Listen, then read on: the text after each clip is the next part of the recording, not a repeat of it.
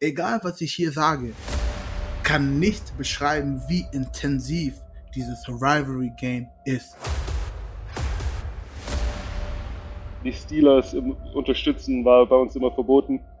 Aber natürlich weiß ich, dass die auch eine, eine riesige Fanbase haben, die bei dem ersten Spiel auch gut mit dabei war. Das ist eine Sache, das hat niemandem gefallen. Jeder hat gesagt, dieses, dieses Towel wollen wir nehmen und wegwerfen. Die sollen sich, die sollen sich, das, die sagen immer, shove it down their throat.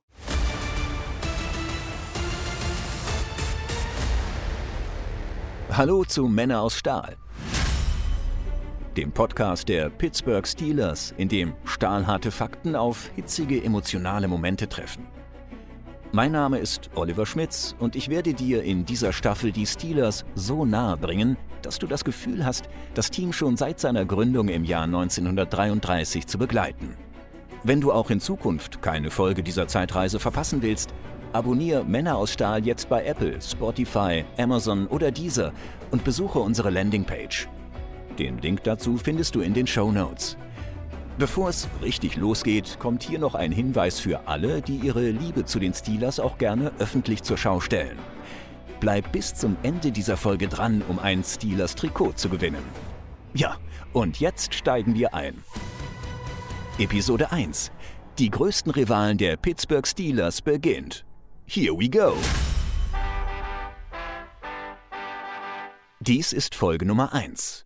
Du bist jetzt am Anfang einer Reise durch schwarz-goldene Zeiten, die dich nach Pittsburgh bringt, hinein in die Stahlhochburg, die Stadt harter körperlicher Arbeit, Stadt der Brücken, Steel City. Die Geschichte der Steelers beginnt dort in den 30ern und ich werde sie dir in Episode 6 im Detail erzählen. Was du dir aber denken kannst, Erfolg weckt Begehrlichkeiten und davon hatten die Steelers in den vergangenen Jahren sehr viel. Auf dem Weg zu sechs Super Bowl-Titeln gab es einige Teams, die den Men of Steel ihre Erfolge streitig machen wollten. Die zur gleichen Zeit ähnlich gute Mannschaften auf den Platz stellten und für legendäre Duelle sorgten. Die immer dann noch ein bisschen motivierter waren, wenn sie auf die großen Steelers aus Pittsburgh trafen.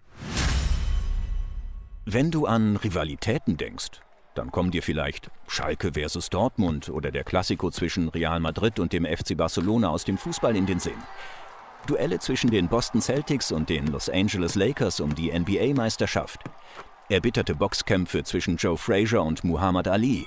Gnadenlose Rennen zwischen Damon Hill und Michael Schumacher auf den Formel-1-Strecken dieser Welt. Oder Kanada gegen Russland im Eishockey. Rivalitäten gibt es im Sport wie in jedem anderen Lebensbereich. Sie basieren auf geografischer Nähe. Ob beim Südduell, beim Nordgipfel oder beim Revierderby. Sie basieren oftmals aber auch auf der puren Überlegenheit der zwei aufeinandertreffenden Mannschaften, wie beispielsweise beim deutschen Klassiko zwischen Bayern München und Borussia Dortmund im Fußball. Oder aber sie hängen damit zusammen, dass sich zwei Mannschaften einfach seit Jahren einen erbitterten Kampf liefern, wenn sie aufeinandertreffen und die Sieger dieser Spiele oft wechseln. All diese Faktoren spielen eine Rolle, wenn es um die größten Rivalen der Pittsburgh Steelers geht – Gleich zu Beginn sprechen wir deshalb über eine der größten Rivalitäten im American Football überhaupt. Die Steelers sind seit fast 90 Jahren im Profifootball unterwegs und hatten genügend Zeit, sich Erzfeinde heranzuziehen. Dennoch wollen wir diese Episode mit einem Rivalen beginnen, der erst in den vergangenen 20 Jahren den Puls der Menschen in Pittsburgh ansteigen lässt. Mit den Baltimore Ravens. Perfect night here in Pittsburgh. The teams that have won the AFC North five of the last six years. Strong and rugged, it describes Pittsburgh and its quarterback. And the franchise's trademark defense. Those words describe the visitors tonight. For a decade, the faces of dominating defense in the NFL. Tonight, these two teams renew one of the league's fiercest rivalries. Der 29. September 2008, der Tag, von dem dieser Ausschnitt stammt, gilt als die Geburtsstunde einer erbitterten Rivalität zwischen zwei Teams, deren Heimstadien nur rund 250 Meilen voneinander entfernt liegen. Ein Katzensprung quasi für US-Verhältnisse. Im Heinz Field empfingen die Pittsburgh Steelers aus Pennsylvania an diesem Tag die Baltimore Ravens, den Divisionsrivalen aus der AFC North.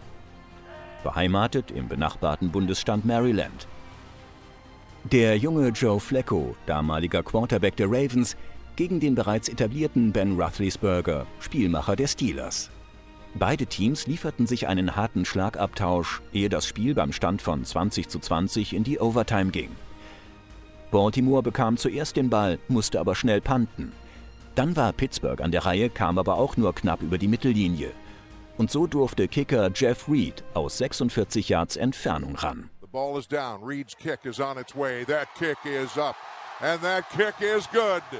The Pittsburgh Steelers have to deal with a lot of adversity, much of it physical, having lost some players. But they came back, did what they had to do, and beat the Baltimore Ravens. Reed verwandelte denkbar knapp. Elf Wochen später beim Wiedersehen trug er mit zwei verwandelten Field Goals ähnlich viel zum abermals knappen 13 zu 9 Sieg der Steelers bei. Doch es sollte nicht die letzte enge Begegnung der zwei Teams in dieser Saison werden.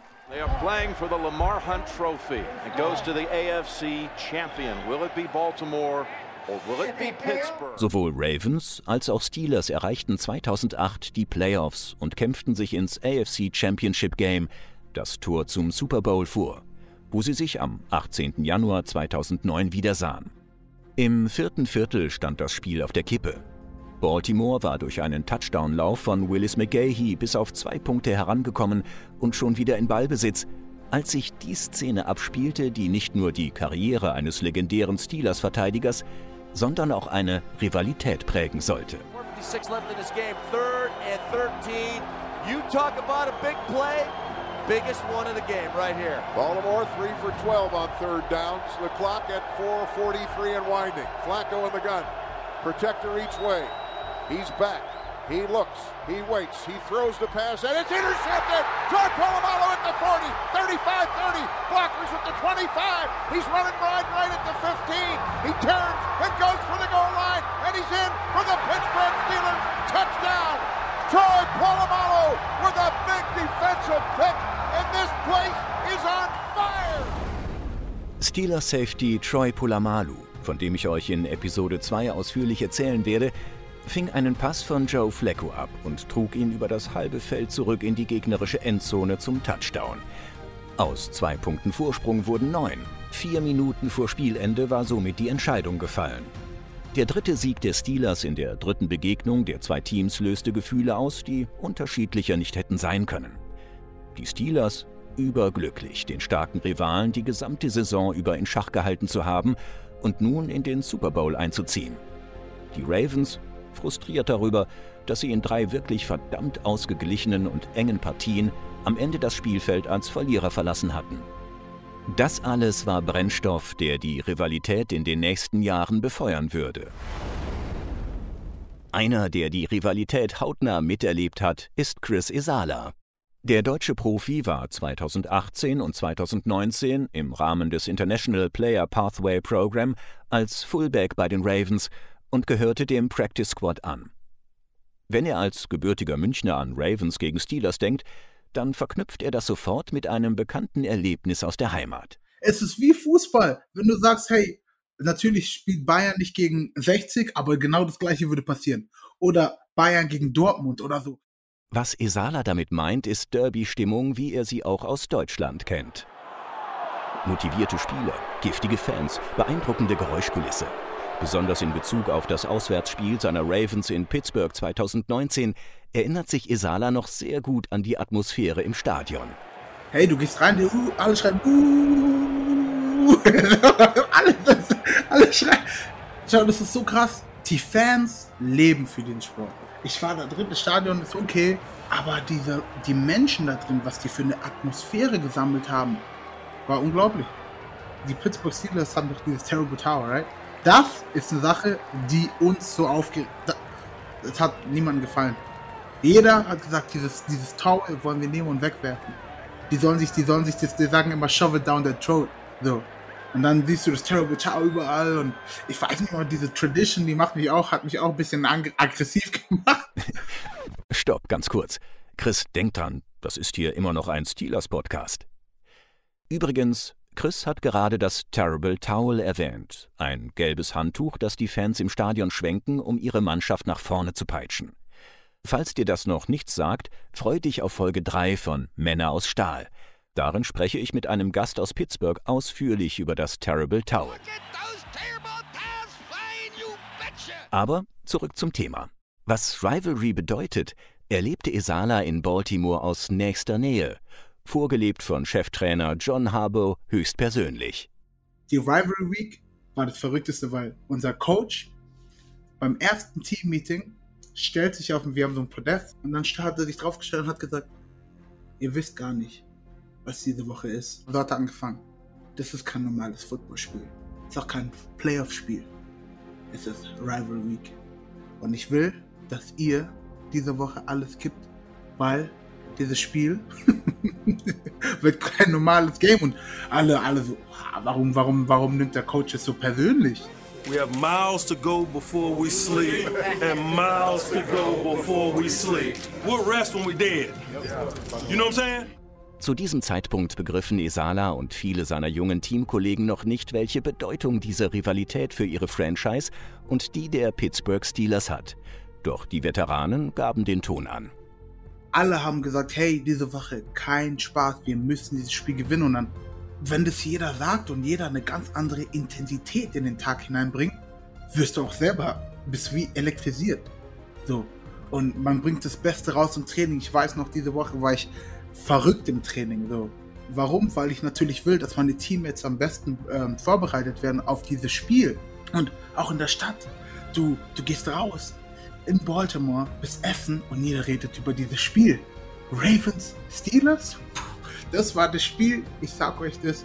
Wir durften immer ähm, Tickets holen, die wir natürlich selber bezahlen müssten und es gab kein Limit Anzahl von Tickets, die du holen kannst. Aber bei Rivalry Game durfte jeder nur vier Tickets holen, weil das Stadion komplett voll war. 54 Mal trafen die Steelers und die Ravens bisher aufeinander. 30 Mal verließen die Steelers das Feld als Sieger, 24 Mal die Ravens. Das mag noch ein leichtes Übergewicht bei Pittsburgh sein. Doch Baltimore holt auf. Die vergleichsweise recht junge Franchise, die erst seit 1996 zur NFL gehört, gewann von den ersten zehn Begegnungen der zwei Teams nur drei. Inzwischen holen die Ravens aber deutlich auf. Sieger wechseln häufiger, Ergebnisse werden knapper, Spiele werden umkämpfter, härter intensiver. Egal, was ich hier sage, kann nicht beschreiben, wie intensiv dieses Rivalry Game ist. Und natürlich, natürlich in der AFC North, jedes Team, gegen das du spielst, ist intensiv. Aber Ravens, Pittsburgh war schon wieder eine ganz andere Sache. Es ist witzig für alle, die zuschauen, oder so ein Rivalry Game mitbekommen. Diese Spiele sind so physisch. Das physischste Spiel, was ich in meinem Leben gesehen habe. Ravens gegen Pittsburgh bei uns zu Hause. Du hast nur Hits gehört. Du, du, du. Was Schlägereien, Leute packen andere am Face Mask und du hörst einfach nur Leute aus der Sideline ins Feld reinschreien. Verrückt einfach. Steelers gegen Ravens. Das steht aber nicht nur für enge, körperbetonte, harte Spiele. Es geht bei diesem Spiel um so viel mehr als nur den sportlichen Erfolg. Es geht um die Ehre, kein Wunder, dass die Emotionen auf dem Platz auch manchmal überkochen und es hitzig wird. Aber letztendlich ist es ja immer so. Die Rivalen sind das Salz in der Suppe. Ohne geht gar nicht. Dass die Rivalität zwischen Baltimore Ravens und Pittsburgh Steelers heute eine der größten der NFL ist, kommt nicht von ungefähr. Bevor die Ravens Ravens hießen, waren sie die Cleveland Browns, und mit denen hatten die Steelers seit jeher eine große Fehde. Man könnte sagen, die Rivalität zwischen Browns und Steelers lebt im Duell Ravens gegen Steelers weiter. Wäre da nicht die Tatsache, dass sich auch die heutigen Browns zu einem großen Kontrahenten der Steelers emporgespielt haben? Aber gehen wir zunächst einen Schritt zurück. Du kennst vielleicht den heutigen NFL-Experten des TV-Senders Fox Sports und Steelers Quarterback der 70er, Terry Bradshaw. Er erlitt in einem Spiel gegen die Browns eine schwere Nackenverletzung. In diesem Ausschnitt aus dem Jahr 2007 spricht er über die Szene. Joe Jones packt mich, zieht mich hoch und rammt mich dann einfach in den Boden. Ich hatte eine Gehirnerschütterung, eine Quetschung der Halswirbelsäule. Ich wurde vom Feld getragen. Sie nahmen eine Kabinentür aus der Wand, legten mich darauf und zurten mich fest. Kein Röntgengerät. Ich blieb da liegen, bis das Spiel vorbei war. Dann brachten sie mich zum Flughafen, legten mich oben auf die Sitzreihen, flogen mich nach Pittsburgh, wo ich gecheckt wurde. Ich hatte zwei Tage lang kein Gefühl in meinen Gliedmaßen. Erst am dritten Tag kam das Gefühl langsam von den Zehen her zurück. Der Hit, von dem Bradshaw hier erzählt, war einer der ganz üblen Sorte. Joe Turkey Jones von den Browns griff den Quarterback mit beiden Armen, riss ihn über Kopf nach oben und rammte ihn im Stile eines Wrestlers mit dem Kopf voraus in den Boden. Bradshaw verpasste wie durch ein Wunder nur vier Spiele. Was blieb, war ein Hit, der stellvertretend stand für das raue Klima, das bei diesen Spielen herrschte. Bis heute sind sich die Browns und die Steelers 139 Mal begegnet. Die Steelers gewannen 77, die Browns 61 Spiele. Einmal endete die Partie mit einem Unentschieden. Intensiv war es immer, was auch daran gelegen haben mag, dass beide Teams sich vom Mindset her damals extrem ähnlich waren. Cleveland und Pittsburgh waren Städte der Arbeiterklasse, der Stahlindustrie. Das spiegelte sich auch auf dem Spielfeld wider. In steel country, the Mills create the greatest heat. That is, unless the Browns and Steelers are in the same stadium. For if it's true that familiarity breeds contempt, then Cleveland and Pittsburgh are surely bitter foes. Two longtime rivals from the NFL's pre-merger days. Two blue-collar cities just 130 miles apart. They know each other nearly as well as they know themselves. Today, Cleveland and Pittsburgh meet yet again, but this time it's with playoff survival at stake. Die sogenannte Turnpike Rivalry, benannt nach der Verbindungsstraße zwischen beiden Städten, war jahrelang heiß umkämpft. Bis nach der Saison 1995 die Browns nach Baltimore umzogen. Als die neuen Browns 1999 den Spielbetrieb in Cleveland wieder aufnahmen, hatte die Rivalität viel von ihrem Feuer verloren. Die Steelers dominierten und gewannen am 18. Oktober 2009 ihr zwölftes Spiel in Serie gegen den Rivalen. Vielleicht waren die Browns zu diesem Zeitpunkt gebrochen. Gebrochen von der historischen Playoff-Niederlage gegen die Steelers am 5. Januar 2003 und der Szene, die sich kurz vor Schluss abgespielt hatte. Im zweiten Playoff-Aufeinandertreffen der Teams überhaupt hatten die Browns im dritten Viertel bereits mit 24 zu 7 geführt.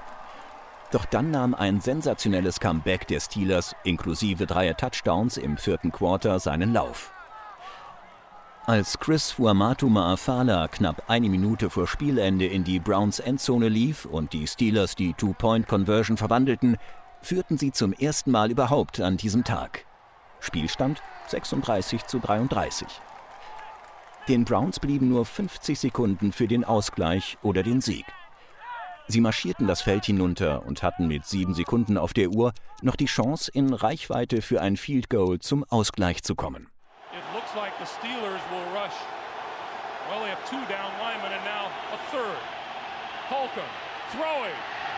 Complete inside the 30-yard line, looking for the out-of-bounds marker, and he got there.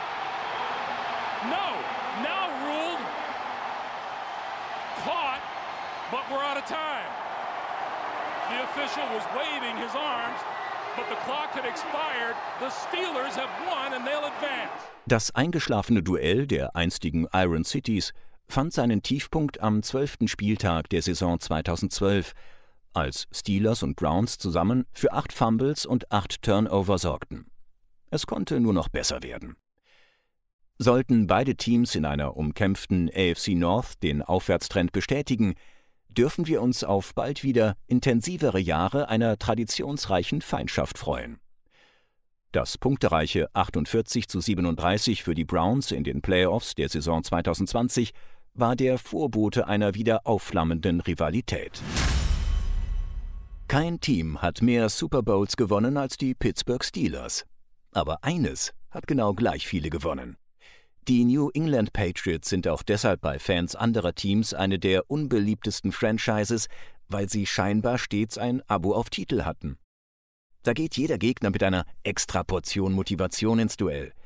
Der deutsche Fullback Jakob Johnson, der seit 2019 für die Patriots spielt, kennt diese Situationen. Alles, was bedeutet, ist, dass du den besten Schuss von jedem Gegner bekommen wirst. Ja. Wenn du der Beste sein willst, dann musst du gegen die Besten trainieren, du musst gegen die Besten spielen, du musst, musst deine beste Leistung bringen.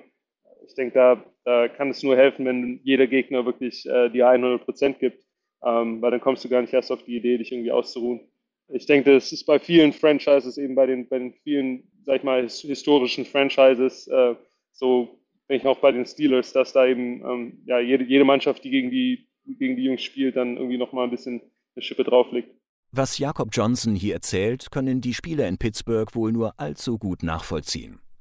Aber nicht nur die Abneigung anderer Teams für ihren Erfolg, ein Steelers und Patriots, sondern auch die Abneigung füreinander. In der Geschichte dieser zwei Teams halten sich Siege und Niederlagen beider Teams fast die Waage. Insgesamt ging New England 17 Mal als Sieger vom Feld, Pittsburgh 16 Mal. Während die Steelers vor der Jahrtausendwende öfter siegten, dominierten die Patriots bislang die 2000er. Eng blieben die conference-internen Duelle dennoch oft. Mit einer kategorischen Ausnahme. The battle for AFC supremacy so hotly contested these last two weeks will be decided here today. From Heinz Field for the AFC Championship, the New England Patriots and the Pittsburgh Steelers. Streicht man aber die Duelle in der Regular Season, so sieht die Bilanz deutlich einseitiger aus. Von fünf Playoff-Begegnungen verloren die Steelers vier. Die Patriots standen weiteren Abstechern in den Super Bowl oft im Weg. Zu oft, wenn es nach der Steelers Nation geht. Nach zwei Aufeinandertreffen im Januar 1997 und Januar 1998 stand es 1 zu 1 im direkten Playoff-Vergleich. Doch dann begann in New England die Brady-Ära und mit ihr eine Phase, in der die Steelers die Patriots in der Postseason nicht mehr besiegen konnten. Das sollte auf absehbare Zeit so bleiben. Dafür aber knackten die Steelers im Oktober 2004 eine andere historische Serie, als sie die Patriots im Heinz Field empfingen. Perfect conditions in Pittsburgh for the Patriots and the Steelers. Tom Brady and Ben Roethlisberger meeting for the first time. Well, this could be the start of a rivalry between two really good young quarterbacks who right now are leading excellent football teams. 399 Tage waren die Patriots zu diesem Zeitpunkt ohne Niederlage geblieben. 21 NFL-Spiele in Serie hatten sie gewonnen. Dann kamen sie nach Pittsburgh, wo Plakate im Stadion hingen, auf denen Dinge standen wie We believe the streak ends here. Wir glauben, dass die Serie hier zu Ende geht. Einer, der mindestens genauso sehr wie die Fans daran glaubte, war ein gewisser Ben Roethlisberger, Rookie-Quarterback der Steelers. Und genau so legte er los. Warf einen 47-Jahr-Touchdown auf Plaxico Burris, bei dem sich die Fans die Augen rieben. Und weil es so schön war, machte er einfach weiter. Timing pattern, left side of the end zone. Plex with a dive, Plex with a touchdown, his second of the day. A four-yard beautiful butterfly thrown by Big Ben. Nach dem zweiten Burris-Touchdown wussten die so lange ungeschlagenen Patriots nicht mehr, wie ihnen geschah. Tom Brady versuchte verzweifelt ins Spiel zurückzukommen, doch ein Pick-Six der Steelers verhinderte dies. Das erste Quarter war noch nicht vorbei, da stand es bereits 21 zu 3 für Pittsburgh. Diesen Rückstand holte New England nicht mehr auf und verlor nach fast 400 Tagen erstmals wieder ein Spiel. Doch die Revanche sollte nicht lange auf sich warten lassen. We are ready for round two of the Pittsburgh Steelers and the New England Patriots. In den Playoffs stellten die Patriots die alte Rangordnung wieder her und bewahrten diese seither. Jakob Johnson kam zwar erst ein paar Jahre nach diesen Hochzeiten der Rivalität nach New England, doch auch er erinnert sich an hitzige Duelle der Patriots mit den Steelers zurück. Die Fans sind natürlich immer äh, sehr emotional dabei und heizen das Ganze, befeuern das Ganze dann normalerweise auch noch über Social Media und äh, auch in, in, Person in den Stadien geht da manchmal auch ein bisschen Rock zu. Die Vorbereitung ist eigentlich immer dieselbe. Aber die Atmosphäre ist manchmal eben ein bisschen intensiver, glaube ich, bei den äh, Rival Games und sorgt dann dafür, dass die, dass die Spieler vielleicht doch ein bisschen äh, mehr Adrenalin auch auf dem Feld haben und dann, dass da doch ein bisschen mehr dann äh, Passion und Energie einfach auf, auf dem Spielfeld zu sehen ist. Ja, das sind bei so, so Rival Games, Rival Weeks eben das Gespräch, der Gesprächsstoff ist ein bisschen, sag ich mal, mehr da. Brady versus Rufflesburger. Das war in der AFC ein Duell der Giganten, meist mit dem besseren Ende für die Patriots. Kontrovers blieben die Spiele dennoch, denn aus Sicht der Rekordchampions Steelers holten die zukünftigen Rekordchampions Patriots viele ihrer wichtigsten Siege durch Schummelei oder Wohlwollen der Schiedsrichter. Auch diesen Vorwurf kennt Johnson als Patriots-Spieler. Alles, was du, denke ich mal, nutzen kannst, um dich selber zu motivieren und, und heiß zu machen fürs Spiel, wird natürlich genutzt. Für mich persönlich, ich, ich stecke da, sag ich mal, recht, recht wenig drin und halte meinen Fokus einfach auf den Dingen, die ich kontrollieren kann. Aber äh, ja, sicherlich einige Jungs nehmen, nehmen sowas als, als Motivation mit. 2017 trafen die Steelers und Patriots in Week 15 aufeinander. Es ging um nichts Geringeres als die Vorherrschaft in der AFC. Kurz vor Schluss deutete alles darauf hin, dass wieder einmal Tom Brady New England mit einem Comeback zum 27 zu 24 Sieg führen würde. Doch irgendwie schafften es die Steelers innerhalb weniger Sekunden aus der eigenen Hälfte in die der Patriots. Zuerst überquerte Juju Smith-Schuster nach einem Catch das halbe Feld, dann stand Big Ben kurz vor der Endzone und suchte einen freien Receiver, um das Spiel in letzter Sekunde zu gewinnen.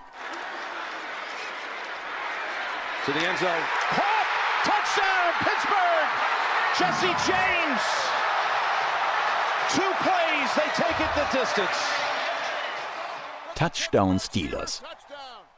Dachten zumindest alle, bis die Schiedsrichter sich den Spielzug noch einmal anschauten lange anschauten. Länger anschauten und dann eine schlechte Nachricht für die Steelers hatten. I don't know why this has taken so long to review it because clearly Harmon's nowhere close to him. Chip game or not, who knows? After reviewing the play, the receiver in the end zone did not survive the ground. It's oh. an incomplete oh, pass. Oh my goodness. Jesse James war mit dem Ball während des Fangprozesses in die Endzone getaucht und zu Boden gegangen. Beim Aufprall verlor er kurzzeitig die Kontrolle über den Ball. Das werteten die Referees als unvollständigen Pass. Aus ihren verbleibenden Versuchen machten die Steelers nichts mehr. Am Ende siegten die Patriots. Und die Debatte um kontroverse Calls und Bevorzugung der Patriots wurde neu entfacht. Zwei Jahre später war dann auch Jakob Johnson beim Aufeinandertreffen der Rivalen vor Ort als Mitglied des Patriots Practice Squad ich habe das Spiel dann mit den anderen Practice Squad Spielern eben aus der Skybox ganz hinten in der Ecke vom äh, Stadion äh, anschauen dürfen. Klar, für mich war es trotzdem super spannend. Jeder, der Football-Fan, sag ich mal, glaube ich, in, in, der Zeit war, in der ich in Deutschland groß geworden bin, der, der kennt die, die Pittsburgh Steelers Teams, die, die zu der Zeit eben sehr erfolgreich waren, mit Troy Palomalu und, und James Harrison und den ganzen Namen Ben Roethlisberger, wie man, wie man sie kennt das war natürlich auf jeden Fall ein, ein Riesenmoment, da, da dabei sein zu dürfen. Ein paar von, den, äh, von den, diesen gelben äh, Terrible Towers habe ich, hab ich tatsächlich gesehen. Für mich, ich, äh, ich muss ehrlich zugeben, ähm, äh, als ich in Deutschland groß geworden bin, mein, mein bester Freund ist ein großer äh, Green Bay Packers Fan. Das heißt, bei uns waren die Steelers unterstützen, war bei uns immer verboten. aber äh, natürlich weiß ich, dass die natürlich auch eine, eine riesige Fanbase haben, die soweit ich mich erinnern kann, bei dem ersten Spiel auch gut mit dabei war. Und heute? Tom Brady, der Brennstoff für diese Rivalität war, ist inzwischen kein Patriot mehr. Big Ben geht stramm auf die 40 zu. Es scheint, als rücke der Fokus in Sachen Steelers Rivalitäten vorerst wieder gänzlich zurück in die AFC North. Für die Fans keine schlechte Entwicklung, denn sie dürfen sich dadurch auf gleich mehrere Rivalry Games pro Saison freuen. Wenn du jetzt sagst, Hey, das waren noch lange nicht alle Rivalries der Steelers. Dann hast du recht. Die Steelers haben in ihrer langen Geschichte schon mit vielen anderen Teams heiße Duelle ausgefochten. Mit den Philadelphia Eagles liefert sich Pittsburgh innerhalb des US-Bundesstaats die Schlacht um Pennsylvania. Auf die Raiders trafen sie in den 70ern fast jährlich in den Playoffs, wo es 1972 zur legendären Immaculate Reception kam, von der wir in Episode 2 erzählen werden. Gegen die Dallas Cowboys spielten die Steelers drei Super Bowls und gewannen zwei davon. Es war eine Zeit, zu der beide Teams erfolgreich aufspielten und deshalb in den USA populär waren. Du merkst schon, Rivalitäten entwickeln sich über die Jahre. Manche werden mit der Zeit aktueller, andere verlieren wiederum an Brisanz. Wir haben uns dafür entschieden, dir in dieser Episode drei Steelers-Rivalitäten vorzustellen, die jetzt gerade für ordentlich Zunder sorgen. Schön, dass du bis zum Ende drangeblieben bist. Du erinnerst dich sicher an das Gewinnspiel, das ich zu Beginn dieser Folge erwähnt habe. Unter allen Hörern, die uns bis Ende September eine E-Mail mit dem Betreff Männer aus Stahl an steelersdeutschland at steelers.com schicken, verlosen wir einen Steelers Helm, ein Trikot von Juju Smith-Schuster und drei Terrible Towels. Die Gewinner benachrichtigen wir nach Ende der Teilnahmefrist individuell per E-Mail. Die detaillierten Teilnahmebedingungen findest du genau wie die E-Mail-Adresse verlinkt in den Show Notes.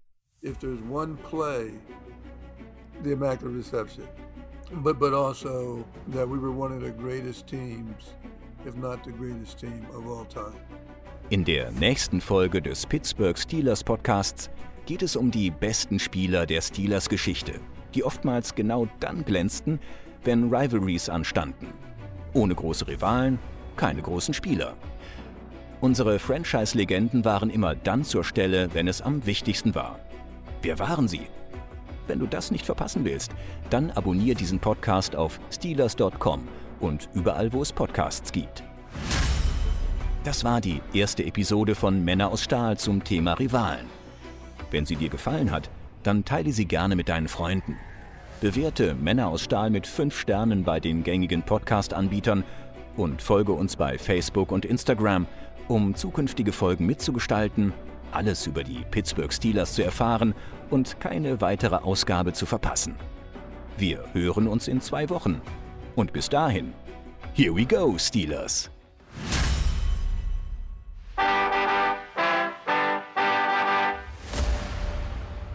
Männer aus Stahl ist eine Produktion der Pittsburgh Steelers.